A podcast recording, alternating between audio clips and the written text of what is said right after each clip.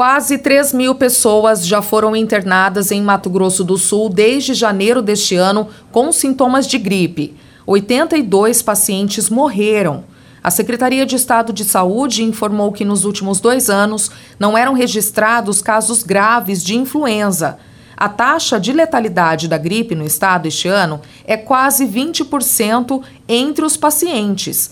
Já a letalidade da Covid-19 está bem menor, cerca de 2% dos casos. Mesmo assim, o número de mortes é alto. Somente nos primeiros 15 dias deste mês foram 81 óbitos.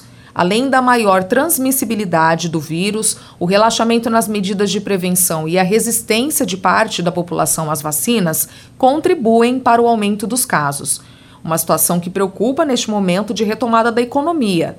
No comércio de Campo Grande, muitos empresários voltaram a intensificar as medidas de prevenção e controle da Covid-19 e do vírus da gripe. Exemplo disso é uma concessionária de veículos em Campo Grande que passou a premiar clientes com o serviço de oxisanitização um processo de higienização industrial que utiliza o gás ozônio e que foi adaptado para o setor automotivo.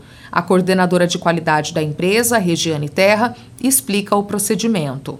Essa oxisanitização ela elimina micro-organismos, bactérias, vírus e devido a essa alta, né, na questão da pandemia, a gente vai dar essa cortesia para os 50 primeiros clientes que entrarem em contato com a gente para agendar. Então vai ser feito o agendamento e a gente vai executar essa oxisanitização. O tempo, mais ou menos, de serviço vai ser em torno de duas horas. Então, o ideal é que o cliente deixe o carro aqui nesse período. Ele pode optar em aguardar, acompanhar, aguardar ou deixar o carro e retirar depois. O fumacê com produtos específicos para desinfecção de ambientes é outro método muito utilizado nas empresas nesta pandemia.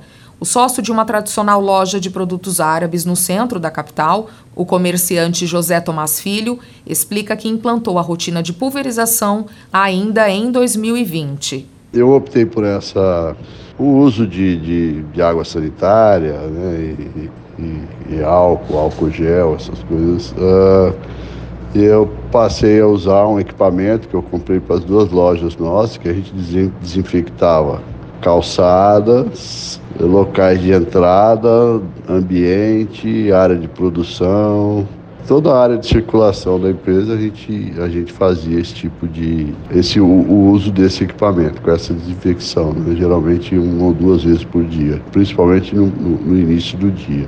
E o restante foram medidas que vinham conforme as informações, que seriam distanciamento, né? A gente fez a alocação, teoricamente, de mesa com distanciamento, de um princípio de dois metros, depois veio para um metro e meio, uso de máscaras, né, por todos. Já a profissional de saúde do SESI, Priscila Bueno, lembra que ainda estamos sob uma pandemia e reforça os protocolos sanitários utilizados obrigatoriamente nos estabelecimentos. Os protocolos sanitários necessários para os funcionamentos dos locais são uso obrigatório de máscaras, com troca dessas máscaras a cada momento em que apresentar sujidade ou estiver úmida, distanciamento social seguro e reforço de higienização de superfícies, ambientes e de mãos, com todos os ambientes dos estabelecimentos tendo álcool a 70% disponível para as pessoas que transitam nesses locais. De Campo Grande, Thaís Sintra.